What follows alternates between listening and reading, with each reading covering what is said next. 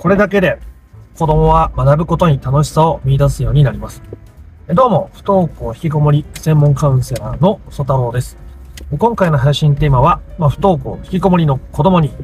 勉強の楽しさを伝える超シンプルな方法についてお伝えをしていきたいと思います。ね、お子さんが学校に行って勉強するのに意味を感じられない。なんで学校に行かなきゃいけないんだなんで勉強しないといけないんだだったら俺は YouTube やってる方がいいんだってね、おっしゃるお子さんもたくさんいらっしゃると思います。親としては、まあ、勉強してほしいなとか、将来のために、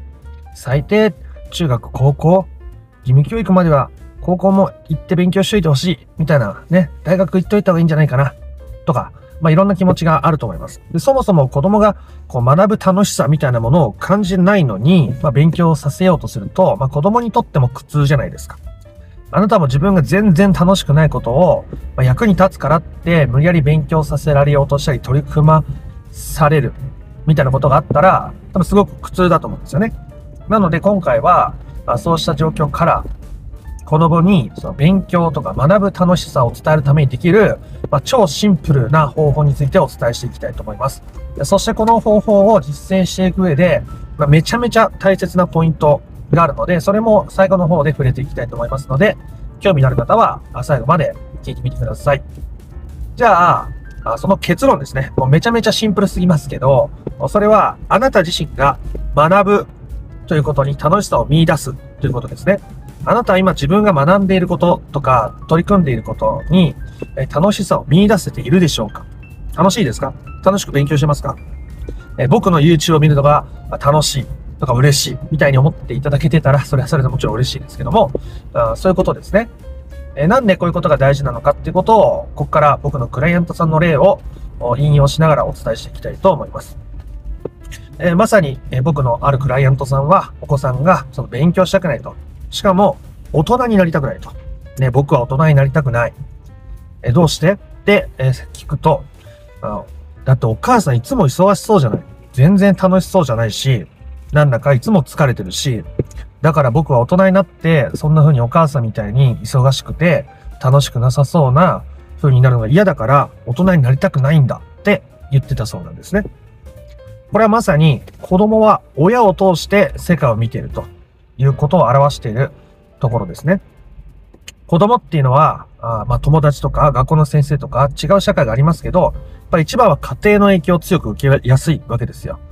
親が楽しく仕事してて、ご機嫌で趣味に勤しんでいたりすると、あ、自分も楽しいこと見つけよう。あ、なんだか将来楽しいことあるんだろうな、みたいな希望を抱きやすくなるし、逆に親が、あすごく塞ぎ込んでいたり苦しい状況だったりすると、あ自分もなんだか苦しいな、全然希望を見出せないなっていう風になっていってしまうわけなんですよね。だから、あなたがどう振る舞うかとかどういう状態でいるのかっていうのは、お子さんにとってとても大切な状況ですし、あ条件ですし、えー、あなたが楽しく、ね、勉強します。私、学ぶのすごく楽しいんです。っていう状況だったとしたら、お子さんもそのせあの影響を受けやすいわけですよ。でもちろん、じゃあ子供に、ね、じゃあ勉強、学ぶ楽しさを伝えたいから、じゃあ私が学ぶことを楽しもう。ね。勉強するの楽しいよ、勉強するの楽しいよって子供に言ったとしても、まあ、そうやって取ってつけたようなアプローチは基本的に、ま、失敗しますので、ここでお伝えしている通り、お子さんはあなたが思っている以上に敏感だったりするわけです。あなたが心から学ぶことを楽しむ。で、学ぶって言ったって、もういろんな勉強があるじゃないですか。例えば仕事も一種の勉強だと思うし、え例えば、こうやって僕の YouTube でそれこそ本当に動画を見て心のことについて学ぶ。自分の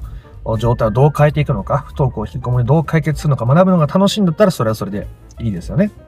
えこうやって、え YouTube を見てくださってる方とか、今までの僕のクライアントさんを振り返っても、まあ、心のことをもっと深く学びたいと。で、カウンセラーの養成講座あ受けてみたりとか、そういう方もいらっしゃいますね。僕もこの YouTube とは全然違うところでカウンセラーの養成講座やったりしてるんですけども、まあ、そういう僕の過去のクライアントさんだった方があ学びに来てくださったりとか、まあ、それはそれですごく僕も楽しいですし、そういう方向性も全然あり。でも、ね、全然違う方向性でもいいわけですよ。例えば、スキーが好きだからスキーに行くでもいいし、植物育てるのが好きだから植物育てて、そのためにちょっとネットで調べてみたり、どんな肥料がいいのか、日当たりは強すぎると良くないのか、みたいなことを学ぶ。ああ、楽しいなと。ね。で、そういうことをやっていくってことが大事なわけですよ。何も、その教科書に向かって勉強することだけが勉強じゃないじゃないですか。あなたが学ぶってことを楽しいと思って過ごすことが子供にできる、あなたが学ぶってことを楽しいと伝えるためにできる最大のことですね。学ぶの楽しいと思うよって言葉で言うよりも、あなたが学んでいて楽しいという姿を見せることの方が伝わることだってあるわけです。もちろん信頼関係がすごくあって、コミュニケーションが円滑に取れる場合だったら、お母さんすごく学ぶの楽しいんだって伝えることが、ものすごくポジティブに働くこともあります。おまあ、何よりあなたが心から楽しんでないと、それは成立しないわけでございます。あなたは最近楽しんで過ごしていますが、子供が不登校だから、引きこもりだから、学んでいる楽しさなんて持てない。そんな心の余裕がない。と言っていたらいつまで経っても不登校引きこもりは解決しません。あなたが少しでも心に余裕を持って、あなたが少しでも自分の好きなことに取り組んで、そういう姿を見せていくことがあお子さんにとってものすごいいい影響になっていくし、何よりあなた自身の状態が変わっていくために、とても大切なことになっていくはずです。っていうと、学ぶって言っても、ね、うんど、うしたらいいんだろう。そんなにすぐ思い浮かばないぞ。っていう方もいらっしゃると思いますので、えー、じゃあど、そういう方はどういうふうにアプローチしていったらいいかって話をしていきたいと思いますね。で、今まで人生振り返って何にも楽しく学ぶことができなかったっていう人は、まあ、いないことはないかもしれないですけど、まあ、ほぼいないと思うんですよね。なんで、今まで自分が学んで、勉強して楽しかったなっていうことを何でもいいです。思い出してみてください。ね。3歳の頃の記憶でもいいし、中学生の時の記憶でもいいし、まあ、大学生の時の記憶でもいいです。自分が何か学んで、それが楽しかったという経験を思い出してみてください。さっき言ったみたいに、必ずしも学校の勉強とか、教科書に向かうってこと以外の学びでも全然いいんですよね。例えば、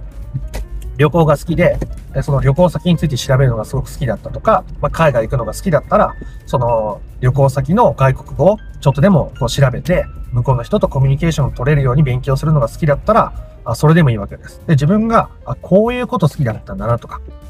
で、そこで学びが深まった瞬間が楽しかったなとか、それが実用的に使えて、海外の人と、例えば英語で喋れて、コミュニケーションが取れたっていう時に、すごくそれが嬉しかったなとか、そういうことをこう書き出してみてください。まあ、とりあえず今 YouTube 見ながらだったら思い出してみてください。自分が、いや、独身の頃はね、家庭もなかったし、旦那のことも気づかなくてよかったし、子供もいなかったから、ああいうの楽しかったなとか、そういうので全然いいです。で、えー、そういうことをいろいろ振り返っていくと、私ってこういうことが好きなのかも、っていうか好きだったなっていうところまでは最低限たどり着けると思うんですね。でその時点で、あ、じゃあ私これやってみようって出てくる人も多いと思いますし、そういう方はそれをや、やればいいと思います。で、それがまだ出てこないと。昔は確かに学ぶのあれが好きだったとか、これが好きだったとか出てくるけど、まだ今、じゃあ何やるかっつったらよくわからんなっていう方は、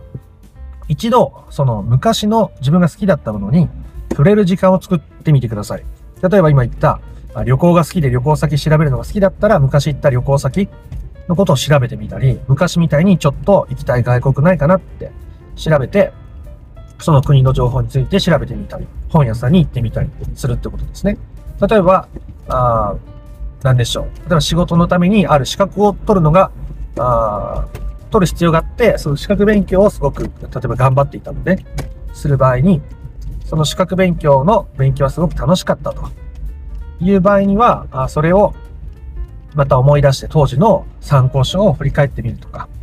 そういうことですね。そうやってあなたが今まで好きだったものに触れることによって、あなたが自分の中にはね、こう、好きなものに反応するセンサーみたいなものがやっぱあるわけですよ、人間って。でその感度が取り戻されていくわけです。今は、あ子供のこと、旦那のこと、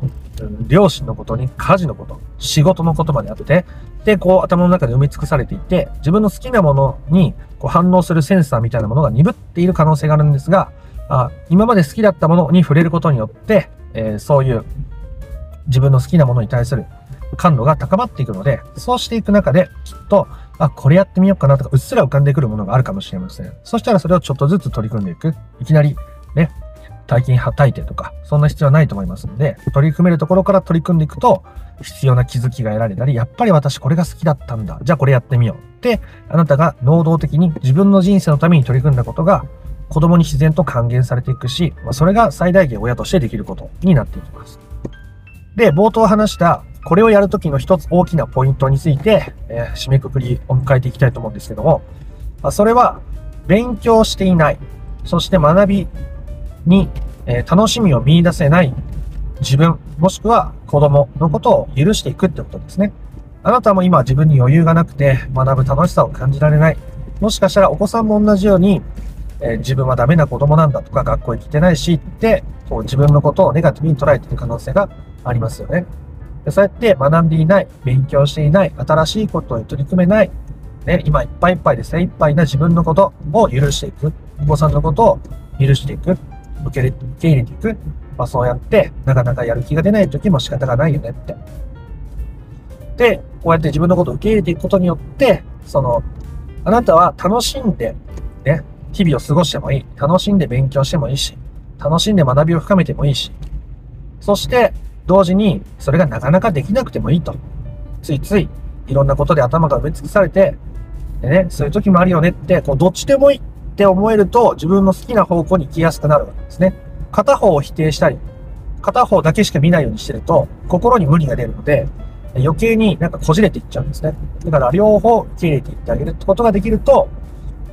変にこう勉強しないとか取り組めない自分のことを罰することなく、あなたがあなたにとっての解決を、不登校引きこもりにおける解決をどんどんと満たしていけるようになると思いますので、えーよかったら参考にしてみてください。あなたの姿が子供に影響を与えますし、えそれはあなたが心から自分のために取り組んだ時に起こることであり、えそれはあなたにできる子供に対する最大限のことであるはずです。あなたのペースでやってみてください。ということで、え今回の話は良かったなとか、面白かったなという方は、あいいねやコメントをしてみてください。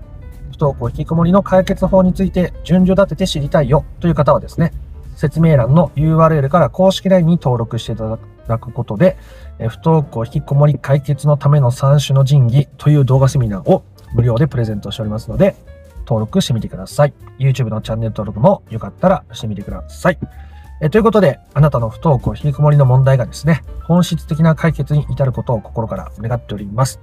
えまた別の配信でもお会いしましょう。ありがとうございました。ソタロウでし、ソタロウでした。